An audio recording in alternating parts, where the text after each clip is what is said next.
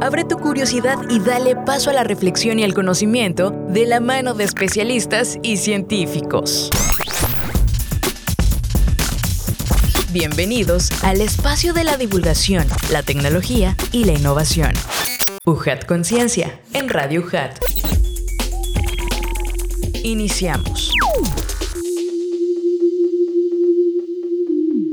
Hola amigos, ¿cómo están? Es un gusto saludarles nuevamente a través de Radio Hat 96.1 de FM y también en plataformas digitales de ciencia y tecnología UJAT. Muy contentos estamos de que nos acompañen en una emisión más de UJAT Conciencia. Soy su servidor, Adrián de Dios. Estamos muy contentos, como les decía, porque tenemos un programa especial en esta ocasión. Y antes de platicarles, les recuerdo que puedan seguirnos en redes sociales. Estamos en Facebook, en YouTube, en Spotify, en TikTok, en Instagram y hasta también en X, mejor conocido anteriormente como Twitter. Así que ahí nos pueden seguir como Ciencia y Tecnología UJAT o como UJAT Conciencia. Activen la campanita, suscríbanse y van a recibir todas las notificaciones. Bueno, les decía que tenemos un programa muy especial porque ya nos sumamos a esta celebración que es en esta ocasión la cuarta, el cuarto año que se hace del Día Internacional de la Cultura Científica y nos sumamos como institución, así que pues ya se está volviendo una tradición para nosotros invitar a divulgadores independientes, pero que con mucho fervor están llevando el mensaje de la apropiación de la ciencia a diferentes lugares, no nada más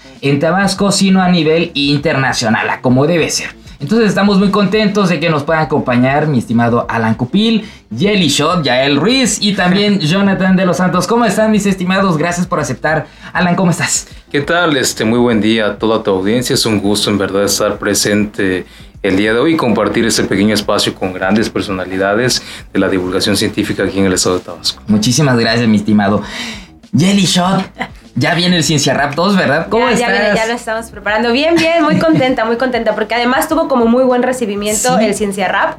Eh, pero también muy contenta de estar compartiendo el espacio, volver aquí a, a Conciencia, la cabina, que siempre es como estar en casa. Se siente muy cómodo y pues muy emocionada también por poder compartir hoy en este Día de la eh, Cultura Científica. Así es, hacemos más grande esta divulgación. Y Jonathan de los Santos, el más joven de los cuatro. ¿Cómo estás, mi estimado? No, eh, eh, la verdad, encantado, excelente está, poder estar aquí. Muy bonito estudio, la verdad. y, gracias este, por, por, la invitación. Muchísimas gracias. Antes de pasar ya a platicar sobre sus actividades, les platico qué están haciendo también con su biografía, su semblanza. Iniciamos con Alan Díaz, Cupil Díaz quien es ingeniero ambiental por el Instituto Tecnológico de Villahermosa, especialista en gestión e impacto ambiental por la Universidad Veracruzana y estudiante de la maestría en seguridad alimentaria en la Universidad Abierta y a Distancia de México. Ha realizado estancias de investigación en Brasil y República Dominicana.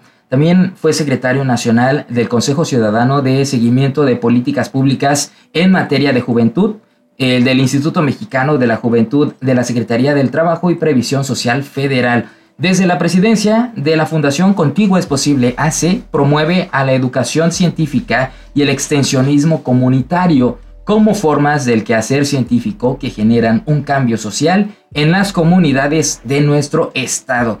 Ha recibido algunos premios, tales eh, eh, a nivel estatal y nacional, como el Premio Nacional de la Juventud 2021 Premio Estatal de la Juventud 2021 también, entre otros más. Desde el año 2022 funge como asesor del proyecto para la conservación de Trichechus manatus manatus, también, ¿verdad? Conoció manatus manatus.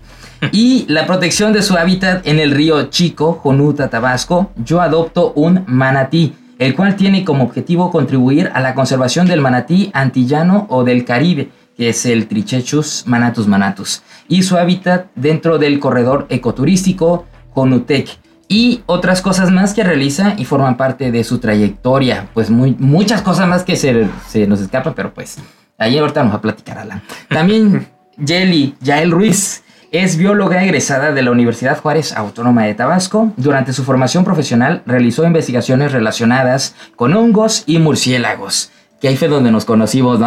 Haciendo un Conectaciencia. Sí, es cierto. Así es, por ahí fue el primer acercamiento. Desde el 2015 se ha desempeñado como divulgadora científica, ha impartido diversos talleres y charlas principalmente en temas de astronomía y biodiversidad. Actualmente con su grupo independiente Fotos X51 comparte el conocimiento científico mediante cuentos, obras de teatro y pues el rap.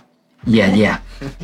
Y por último, pero no menos importante, Jonathan de los Santos. Es estudiante de licenciatura en médico cirujano en la DAX UJAT, laboratorista clínico con experiencia en administración y proceso de muestras, pruebas COVID, entre otras cosas más, laborando durante la pandemia y también es estudiante de técnico en urgencias médicas y creador de contenidos médicos con presencia en varios países, panelista en varias ponencias y pues como lo hemos remarcado, el más joven de todos con 21 años de edad y nos estaba diciendo que casi ya, yo creo que ya para esta este momento 100 mil seguidores en Facebook y en otras redes sociales. Así que pues estamos muy contentos nuevamente Alan Cupil, Yael Ruiz y Jonathan de los Santos. Y hoy vamos a platicar sobre el Día Internacional de la Cultura Científica, cuarta edición. Y antes, ahora sí, de adentrarnos, vamos a ver y escuchar esta cápsula. Pero no se vayan amigos, estamos iniciando en Conciencia.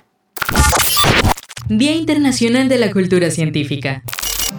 La ciencia, tecnología e innovación juegan un rol clave, tanto como motor de progreso como herramienta de transformación social y económica, y base para alcanzar los objetivos de la Agenda 2030. En este marco, la cultura científica es la base para ampliar capacidades endógenas, de innovación e investigación y desarrollo experimental en la sociedad, además de una herramienta clave en la construcción de ciudadanos del conocimiento. Por ello, el Día Internacional de la Cultura Científica tiene como objetivo mostrar la importancia de la cultura científica en la sociedad de hoy en día, así como celebrar las actividades e instituciones que brindan espacios para que las personas hagan de la ciencia una parte relevante de sus vidas. El Día Internacional de la Cultura Científica se celebró por primera vez el 28 de septiembre de 2020 en nueve países, para festejar el aniversario de la fecha en que iniciaron las transmisiones de la serie Cosmos, uno de los programas de divulgación más influyentes de la historia. Durante ese día se realizaron campañas en medios sociales, eventos como conferencias virtuales, mesas redondas, conciertos, talleres y otras actividades, logrando un mayor alcance con el apoyo de cientos de divulgadores al compartir sus testimonios sobre el Día Internacional de la Cultura Científica y la importancia de la cultura científica. En este sentido, la construcción de una sociedad científicamente culta es favorable, no solo por una visión utilitaria de la ciencia, sino como un motor de progreso económico y para ejercer un papel activo en el análisis de información, sucesos, hechos vinculados a la ciencia, tecnología e innovación que afectan y repercuten en su día a día, como la salud, la preservación del ambiente, la mitigación al cambio climático y el desarrollo de una cultura de tolerancia. Súmate a la cultura científica, promoviendo y compartiendo con los demás las actividades y eventos que se realizan en el marco del Día Internacional de la Cultura Científica. Y súmate a la divulgación de la ciencia, la tecnología y la innovación que se desarrolla dentro y fuera de nuestra Universidad Juárez Autónoma de Tabasco. Pues es un tema que nos encanta el cual hemos podido ir eh, sumando desde diferentes trincheras, ¿no? Pero en ese caso, pues vamos a empezar contigo, mi estimado Alan. ¿Cómo llega a ti la ciencia? Eh, ¿Cómo te has desarrollado en este ámbito? Y nuevamente, bienvenido.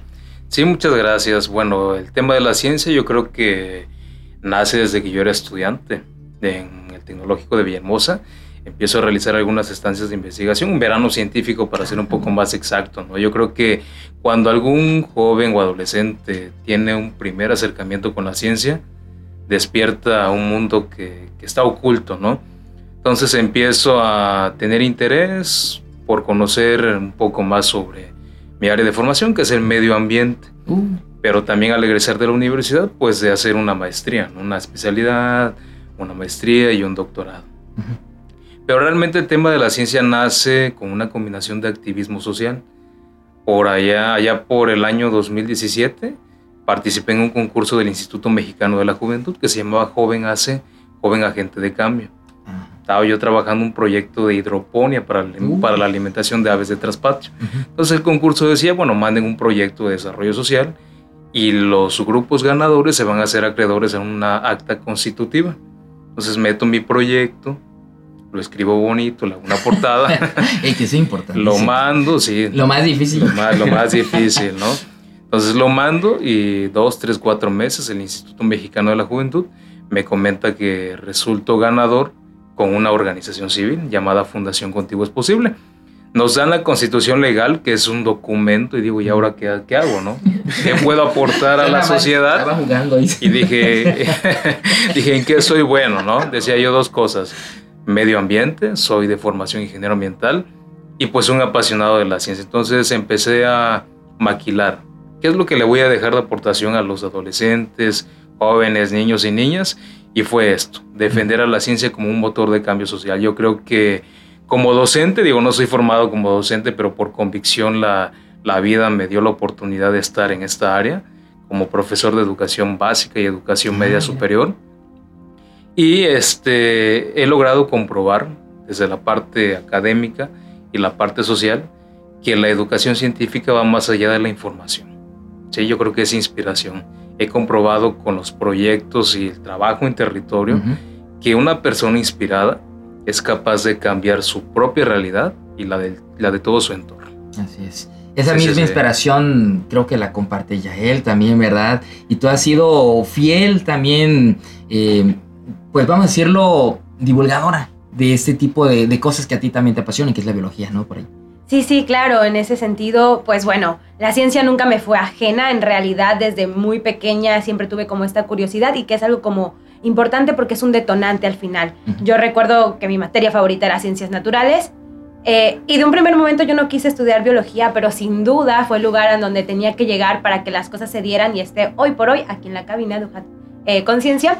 Y eh, pues justo empieza, bueno, antes en la preparatoria sí tenía como inquietudes y demás, pero ya en la UJAT, eh, siendo parte de la licenciatura en biología, el acercamiento con los clubes de ciencia también es muy ah. importante fomentaban muchísimo la cercanía y la participación en diversas actividades. Y desde ahí, desde el 2015, dije, como que me gusta esto de, contarle a la gente lo que a mí me gusta, pero no solo que me gusta, sino que también lo estoy comprendiendo y estoy entendiendo el proceso por el cual surge la ciencia. Luego tuve también acercamientos ya directamente con la, el hacer ciencia, es decir, realizar la investigación, también al igual que eh, el compañero, eh, pues con los veranos de investigación. Tuve la fortuna de ser seleccionada dos veces como becaria para una estancia de investigación. Pero después me di cuenta que si bien me gusta hacer ciencia, me gusta más que la gente entienda, entienda y comprenda y comparta este, este como crujido de nuez cuando dices, ah, esto es. Entonces, de esa forma me he ido llevando hasta que en el 2017 comienzo ya una preparación profesional eh, como comunicadora pública de ciencia o divulgadora y este camino es algo que todavía no termina, en el que me sigo formando, pero pues cada vez reafirmo y confirmo que es muy necesaria, que nuestra labor debería profesionalizarse y también dignificarse y creo que este es el día también ideal como para compartir un poco de eso. Ah, exacto, dignificar también la labor de muchos. Y algo también curioso, digo, eh, es interesante ver cómo eh, la divulgación llega a través también de las redes sociales Jonathan, eres un máster, tú vas a dar una masterclass a nosotros también. ¿Cómo estás? ¿Cómo llega a ti la ciencia? Bueno, eh, creo que como todos, eh, desde chicos. Eh, para mí la ciencia, quizás un poco una definición que yo tengo, es la manera de entender el mundo. bajo eso nosotros podemos construir nuestras relaciones y todo lo que ya conocemos. También por una inspiración por parte de mi abuela, que es enfermera, me acercó mucho a los hospitales influyó mucho en las decisiones que, que me tomaron a estudiar medicina, ¿no? Pero yo recuerdo mucho eh, que hace muchos, en 2013, 2012, en las, pues sí, ya. En las, en las escuelas eh, primaria en el gobierno de Peña regalaron unas computadoras MX, unas blancas, ¿no? Entonces, yo en mi casa había computadora, pero era Windows, ¿no? Y cuando nos dan la, la, computadora este, MX, tenía otro sistema que es Linux, que es un poco más difícil de manejar, entre comillas. Y ahí nace mi curiosidad por estar todo el día moviéndole, viendo qué tenía. Y ya estaba empezando el YouTube ¿no? a, a, sobresalir. Y yo digo, oye, eh, pues hay que hacer tutoriales de la computadora MX, ¿no? Que realmente no le fue bien a ningún video. O sea, realmente los procedimientos antes eran muy manuales. Era como grabar la pantalla ah. y luego grabar el audio independiente. Y pues uno de los videos dice, no, o sea, y de ahí nace, ¿no? Y posterior a eso yo tenía primero pensado estudiar una ingeniería, ¿no? Porque el taller que dan en, en la secundaria donde yo estudié eh, era computación, pero realmente no le encontré una pasión, ¿no? Y yo creo que algo muy importante para... Cuando haces algo con mucha pasión, eh, los resultados vienen este, por, por ende, ¿no? Y claro que yo entonces tracé el modelo que a mí me interesaba mucho entender el cuerpo humano, ¿no?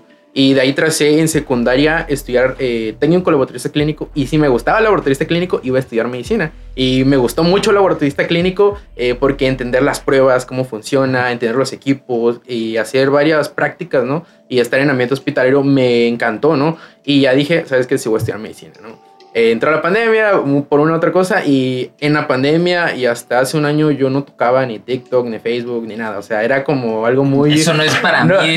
de hecho, yo, este, yo, yo dije una frase que muchos me dicen de que le, le decía a una amiga, yo nunca voy a instalar TikTok.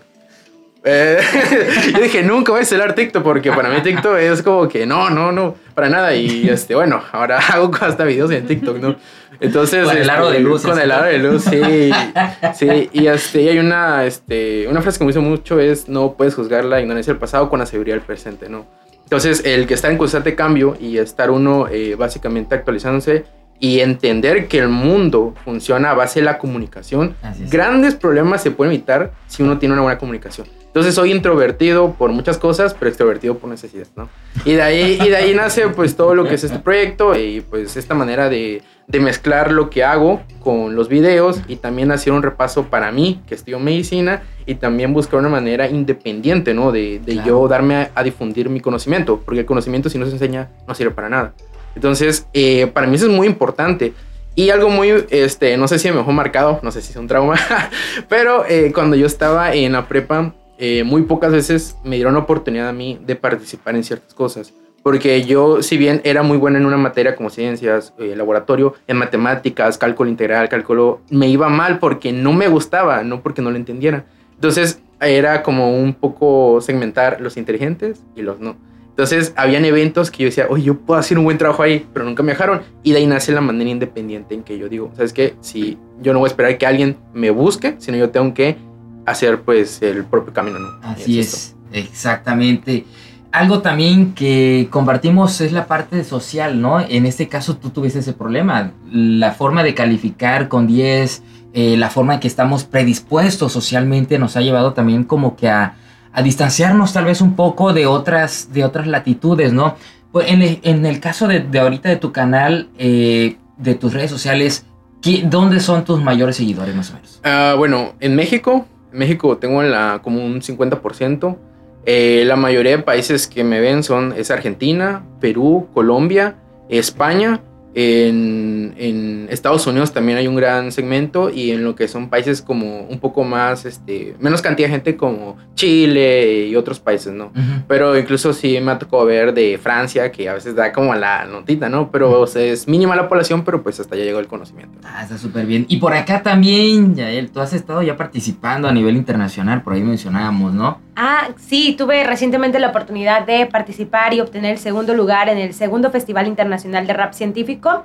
Y previamente, el año anterior, eh, también obtuve mención honorífica en el Festival Internacional de Monólogos y Stand-Up Científicos.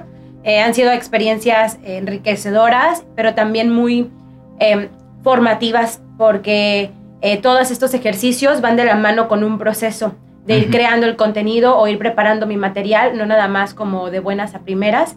Y eso también me ha reforzado a mí eh, el compromiso y la disciplina que hay que tener para poder generar contenidos, para poder crear material. Y en ese sentido, pues la verdad es que felicito mucho a, aquí al, TikToker que no quería ser este, porque sí, pues, parece una broma, pero sí requiere una disciplina, ¿no? Y una constancia. Lo sabrán ustedes que nos están grabando ahorita, ¿verdad? este, entonces, sí, sí, sí, pero esos son mis acercamientos como de manera internacional, de algún modo, que al final no es como por el decir soy internacional, sino es hasta dónde llega mi forma de ver el mundo y de compartir lo que sé. Eh, y, hasta dónde puede llegar a, permear, ¿no? Claro. Y también este mismo concepto a nivel local también es importante, ¿no? Porque tú convives muchísimo más con las comunidades y es ahí también cómo logras ver ese choque de conocimiento, ahí cultura científica. ¿Qué sucede, mi estimado? Sí, sí, sí. Pues mira, nosotros trabajamos el tema de la ciencia como un motor de cambio social creemos que esta es una herramienta de progreso, ¿no?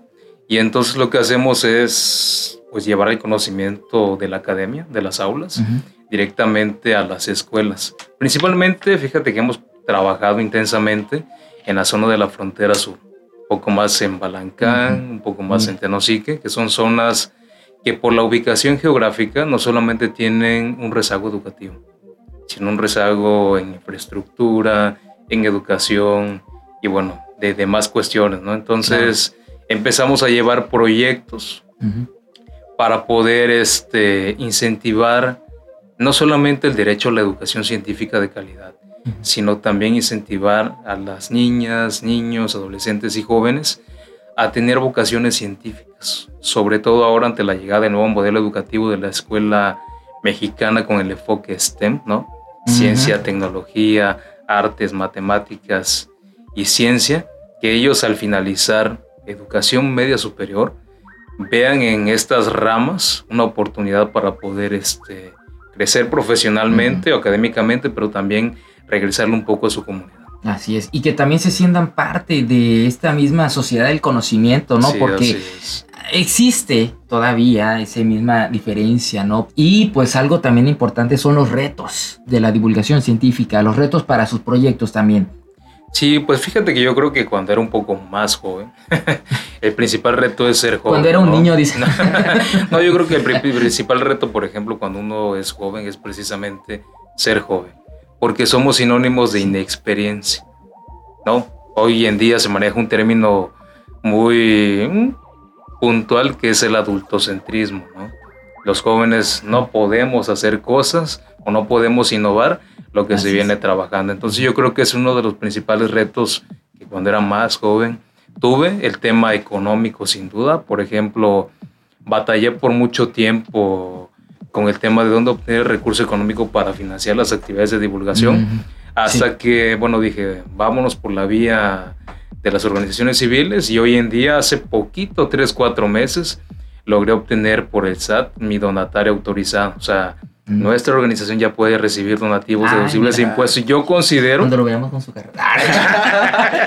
que después yo considero, yo considero que he dado ya el primer paso para poder vencer esa limitante que es el recurso económico. Lo que la gente no sabe es que ayudar a los demás deja una buena satisfacción al final del día, pero a veces un poco de dolor económico. ¿no? no dolor, sino desgaste económico por parte de nosotros que somos pues emprendedores sociales, activistas o, divulgadores científicos, ¿no?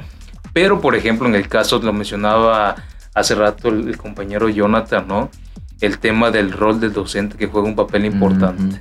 Creo que debemos de cambiar ese paradigma de segmentar a los estudiantes, ¿no? Sí, segmentar. ¿Quién es más que otro por una cuestión de calificaciones? Y de ahí, por ejemplo, nace una de las iniciativas que yo tengo en la fundación, que se llama Ciencias sin Fronteras. ¿Qué es lo que hacemos con los proyectos de intervención comunitaria?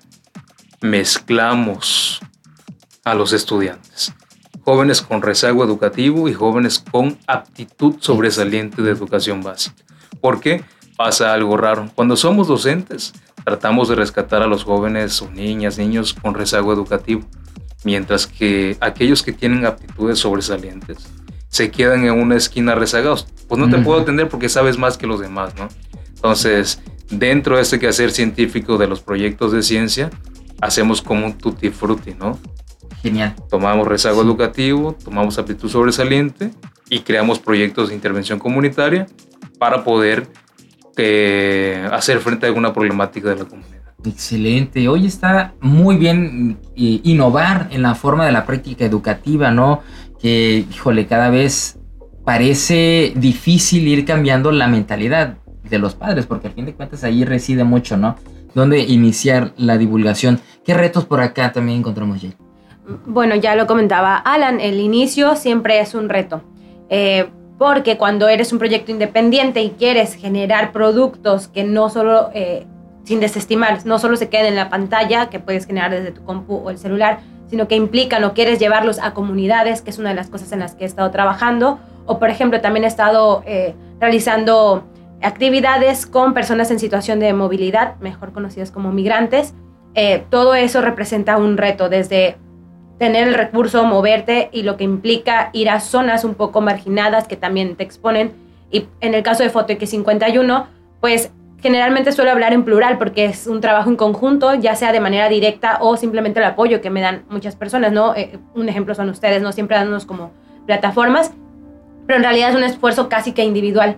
Entonces, eh, eso lo vuelve como un poco más complejo, sumándole lo que ya había dicho en el inicio, eh, la dignificación de la labor de la divulgación científica. Ah, nos gusta ver TikToks, nos gusta ver eh, videos en YouTube, vienen eventos y nos gustan las charlas científicas, pero eso debe ser remunerado, dignificado de alguna forma y también apoyado. Entonces, ese ha sido como uno de los retos, el tener fondos económicos y también el mantenerse, el mantenerse con creatividad, mantenerse creando productos que sean pertinentes. Porque bien puedo explicar un concepto que ya se ha abordado, la gravedad, pero la divulgación científica tiene que entrar también ya en conflictos sociales. Entonces también el contemplar la diversidad de mundos, la diversidad de mentes, ideas, creencias, eh, que, que ya hay arraigados, también es un reto para la divulgación en general. Lo vimos en la pandemia. Hubo una infodemia, es decir, cantidad de noticias falsas, pero, esto es como, es todo un circulito de que no tenemos también un excelente sistema educativo, eh, hay mil factores que intervienen en la sociedad que no permiten que el pueblo pueda decir, me interesa la ciencia, están interesados en sobrevivir, pero viene toda esta como avalancha de información que tenemos en Internet eh, eh, y se crea todo un, un, rollo que vuelve muy complicado luego también hacer contenido y que la gente lo tome, lo procese y se lo apropie. Y, ese es el mayor reto, que lo apropien. ¿Y qué es apropiarse? Que ya lo tengan en sí, en su sistema y lo puedan comprender, más allá de una evaluación, más allá de los celos, soy buena o malo, o reprobé o aprobé, sino que sea algo intrínseco ya. Entonces son como los retos que yo he visto y que sigo pasando y afrontando. Sí, y que además esta apropiación que dices se note en acciones, porque es difícil medir como las audiencias. Ahorita ya tenemos, ¿no? Por ejemplo, los, las métricas de las redes sociales, cuántos viewers, cuántos están conectados. Saludos, por cierto, los que están conectados por allí. Ahí va el golazo. no, pero en realidad es complicado ver si tiene un efecto en las personas, ¿no? Si, por ejemplo, Rafa Carvajal que hace divulgación, eh, si realmente vamos a, lavar un pollo, si es un reto porque ha tocado pelear con las familias, no, no laves el pollo que le caen todas las partículas, no, hay que sí que lavarlo, el huevo, por ejemplo. Y eso pasa, ¿no? También los retos que nos enfrentamos. Uh, bueno, Creo que lo que hablaba hace un momento de el inicio, ¿no? Antes todo lo que condiciona a que uno empiece a hacer contenido, que es la parte social que abordaron mis compañeros. Entonces le quiero abordar un poco ya después de que uno quiere empezar, ¿no? El primer reto es empezar a hacerlo. Porque siempre hay dudas de que lo opinan los demás, el recibimiento que va a tener y si realmente estoy haciendo lo correcto, ¿no? Pero ya una vez que te saltas eso y que empiezas a hacer contenido, eh, creo que lo más importante es eh, tener un fondo, ¿no? El fondo eh, se le dice así ya que mucha gente quiere tener seguidores para tener un fondo. Y, tienes que tener un fondo para tener seguidores. Es decir, tienes que aportar algo, ¿no? porque muchas, muchas veces el estar en redes, muchas veces se le llama influencer, ¿no? Y realmente la palabra influencer a mí no me gusta mucho porque es... porque encajona muchas cosas quizás negativas en un punto cuando... y que tú dices, bueno, prefiero creador de contenido, ¿no? No caer en eso, ¿no? Y algo que menciona mucho es las métricas. Eh, los números a veces son un poco engañosos. Los números no definen básicamente quién es cada quien. Eh, y eso es lo que vemos muchas veces eh, hoy, ¿no? Vemos cuentas con 3 millones, 4 millones y vemos cuentas de 100 seguidores, ¿no? Realmente lo que yo siempre he dicho es, de esos 50 millones o de esos 100 seguidores, por lo menos hay 10 personas o una persona que esté interesada en el contenido y que tú vas a aportarle benéficamente. Y muchas veces eh, es algo con lo que se empieza, ¿no? El tener un nicho. Pero una vez que uno tiene un nicho, la disciplina. La disciplina creo que es constante, porque eh, subir videos, a veces hay días que no tienes muchas ganas, hay días que estás muy inspirado, hay bloqueos creativos, hay videos que no les va bien y son muchas cosas que a veces vemos un video y creemos, yo lo puedo hacer. Mm. Pero el hacerlo, el hacerlo, el proceso es algo que es muy sistemático, ¿no? Sí. Y creo que requiere disciplina y que tengas bien claro qué es lo que quieres lograr. ¿Qué es lo que quieres lograr en redes? ¿Quieres tener seguidores? ¿Para qué quieres tener seguidores? Exacto. O qué, mejor dicho, qué impacto tú quieres tener en la plataforma, ¿no? Y eso es algo que he visto mucho. Yo empiezo a hacer contenido porque hay una manera en la que se ve la medicina, ¿no? Em, muchas personas llegan a la medicina como médico. Yo soy médico, yo lo sé todo y yo no te voy a, yo hablo de una manera muy técnica, ¿no? Entonces, los videos que yo hago no son dirigidos para el personal de salud, porque eso ya lo sabe. Yo quiero llegar a la madre que está en su casa, que no sabe qué es la diabetes, y tiene la diabetes y hipertensión son temas muy importantes, el cáncer. Yo quiero llegar y que ellos sepan, ¿sabes qué? Eh, sí, con este video lo vi, no suple una consulta médica, eso es muy ah, importante, pero es para informar, pero ya movió y eso es, es algo que muchas veces me han llegado mensajes y que me dicen, oye, ¿qué tengo que hacer? Ve a tu médico, ve a tu médico. Yo no doy consultas y luego me llegan mensajes de que, oye, gracias, o sea, y es la gratitud que uno tiene. Por otro lado, el aspecto económico. Creo que eh, muchas veces eh, el dinero te limita en ciertas cosas, pero lo más hermoso que yo he visto durante todo este tiempo es que vas a hacer con las herramientas que tú tienes. Y creo que eso ha hecho que yo me impulse y una de las cosas que a mí me costó mucho es la, la parte económica, ¿no? Porque dar videos de calidad y, y, tiene mucho la calidad del audio, la calidad del video. Y es algo que, te empujan a eso, ¿no? Dices, ajá, hay videos que se han vuelto virales por mensajes, por gritos. Ay, Miguel, por ejemplo, sí. se vuelven virales por nada. Pero caemos en, en ser más sí. ¿no? Y el último que yo le agregaría es la competencia. Porque actualmente hay miles de millones de videos y lo que pasa es que eh, tienes que competir contra muchos creadores de contenido. Entonces tienes que darle una, un, un, un, diferenciador a tu contenido. Que creo que es lo más importante que... Hasta en, el, en el formato, en el diseño, cómo lo presentas, ¿no? lo, básico, hasta una firma que tenga uno, ¿no? Sí. Nos decías que hasta te aventabas de dos videos en vacaciones, ¿no? Sí, pero se Está loco. sí, la verdad es que despegó gracias a eso, ¿no? De hecho, este año, el enero, febrero empecé con 6 mil seguidores. Mira. el, porque el año pasado yo inicié en mayo, pero yo hacía un video por semana nada más. Era como en el laboratorio, que, cómo se hace una prueba de COVID y todo eso. Pero ya de, algo malo que pasó, que me dijeron en el laboratorio, ya no puedes grabar videos. Porque usas las instalaciones, porque usas el tiempo de trabajo, ya no puedes grabar. Y yo dije, pues ahí me quedo, ¿no? Pero realmente ser resiliente y decir, no, ¿sabes qué? Yo quiero seguir esto porque a mí me gusta. Y de ahí empezó y explotó todo, ¿no? Y ahorita se quieren subir con. ¿Será que nos da chance? Sí, hasta le hice unos videos después. venir ahora? Hablando de eso, ¿qué sigue en sus proyectos? Vamos así, ¿no? De regreso. Bueno, eh, yo. Y tu este mensaje final también, porque ya perdón. Ah, ok, sí, sí, claro que sí. En mi proyecto que está muy latente ahorita es que en unos años que sea un médico, este, si se logra y también especialista, usar la plataforma Jonathan también para convertirla en algo más eh, especializado, ¿no? También tengo otra cuenta en Facebook que se llama John Salud que esa va a ser especialmente para, para mi consultorio o lo que sea, ¿no? Ya ahí llegamos a 30 mil igual. Y, eh, y, en un futuro, eh, la verdad quiero ser panelista, me gusta mucho exponer, me gusta mucho compartir el conocimiento. Y la otra pregunta era... Eh, tu mensaje final para nosotros. Bueno, mi mensaje final es, anímense a hacer lo que les gusta. puede sonar muy ambiguo, pero realmente si tú disfrutas hacer algo, lo, lo puedes lograr, ¿no? Con disciplina y con asesoramiento, ya que hay plataformas, por ejemplo, yo aprendí a cómo iluminar, cómo grabar en videos de YouTube. Entonces, eso te da la ventaja de que puedes realmente hacer contenido y que todo eso te va a dar un, un este, una aportación en tu vida, ¿no? Eso creo que es lo que yo le daría a la reflexión. Muchísimas gracias, Jonathan. Acá, ah. Jelly Shot pues que sigue y tu mensaje, a ver. Justo, justo. Sigue Jelly Shot. Jelly Shot tanto en el rap, pero también como centrarse más en el rap científico, que es algo que he hecho realmente poco a como me gustaría, pero también eh, hay en puerta, eh, afortunadamente agradezco que valoren lo que se ha estado haciendo desde Foto X51. Eh, presentaciones de teatro, vamos a estar el 30 de septiembre en el Parque 18 de Marzo, en la Colonia Petrolera, aquí en la ciudad de ah, Villahermosa. Ah, Vienen igual presentaciones de rap, vienen cuestiones de astronomía con el eclipse. Entonces, vienen muchas cosas. Afortunadamente, vamos a estar bastante activas y activos. Y, y en ese sentido, bueno, para poder saber qué más, porque pues, aquí no me va a dar el espacio, eh, sigan, pueden encontrar en eh, Facebook, Instagram, TikTok, pues ahí está, foto X51. Eh, también vienen más presentaciones del cortometraje, que es, otra ah, cosa que, bueno, que andamos por ahí promoviendo. Em, y pues bueno, me gustaría dar como mensaje, eh, lo dijo el tío Ben, se lo dijo a, Peter Parker, un gran poder conlleva una gran responsabilidad.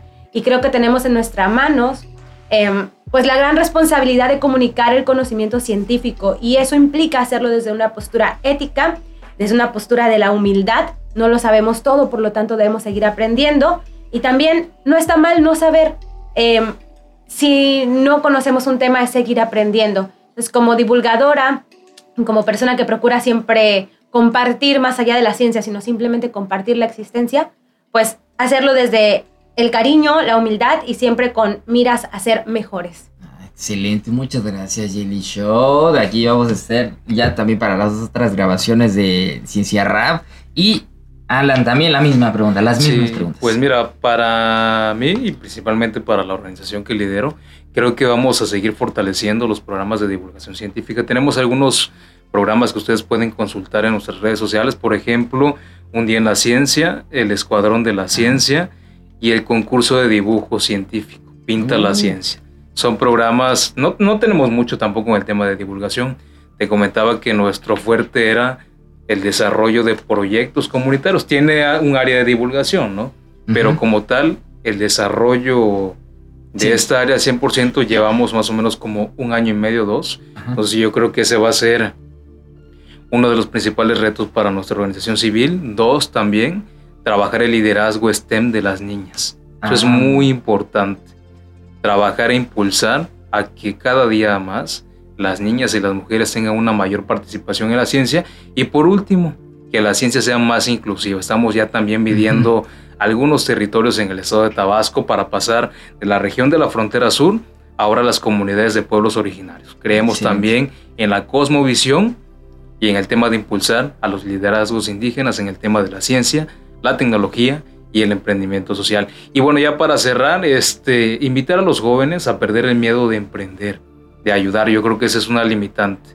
Eh, darle el primer paso para poder eh, hacer realidad nuestras ideas. Yo, por ejemplo, a finales de este mes voy a, voy a ir a la Ciudad de México a competir este, por el premio a Kibernus a Liderazgo Social, que de dentro de los mejores 20 liderazgos a nivel nacional, precisamente defendiendo este proyecto que es la ciencia como promotor de cambio social. Espero que me vaya muy bien, porque al final del día representar a Tabasco es un gran compromiso, pero también los resultados que se logren en ese evento creo que van a servir de inspiración para muchos más jóvenes aquí del estado. Yo creo que Tabasco está siendo un referente a, nivel nacional y tenemos los tres una gran labor y un gran compromiso con lo que estamos aportando a nuestra sociedad. Excelentes mensajes y nos quedamos con un gran sabor de boca y de verdad como decía, toca, toca madera para que sus proyectos y con la cabeza y todo, todo muy bien para que tengan el éxito del mundo y también continúen contribuyendo a que más personas más jóvenes se interesen en la ciencia y no lo vean como algo difícil, tengamos pensamiento matemático, reflexionemos también sobre nuestra realidad y podamos aportarle a las nuevas generaciones lo que viene, ¿no? Entonces, muchísimas gracias, pues amistades, colegas, colaboradores, emprendedores, talentos, en potencia, muchísimas gracias. Les recuerdo amigos, Alan Cupil, Yael Ruiz, Yeli Shot y Jonathan de los Santos. Pues nos despedimos. Muchísimas gracias. Este fue un programa especial del Día Internacional de la Cultura Científica. Muchísimas gracias y de parte de todo el equipo de producción de la Universidad Juárez Autónoma de Tabasco. Muchísimas gracias por sumarse, escribirnos y dejar un comentario. Me despido, Adrián de Dios. Y esto fue UJAT Conciencia. Recuerden, legado UJAT, estudia en la duda, acción en la fe. Esto fue una producción de la Secretaría de Investigación, Posgrado y Vinculación, con la Dirección de Comunicación y Relaciones Públicas y Radio UJAT de la Universidad Juárez Autónoma de Tabasco. Los esperamos en la siguiente emisión de UJAT Conciencia.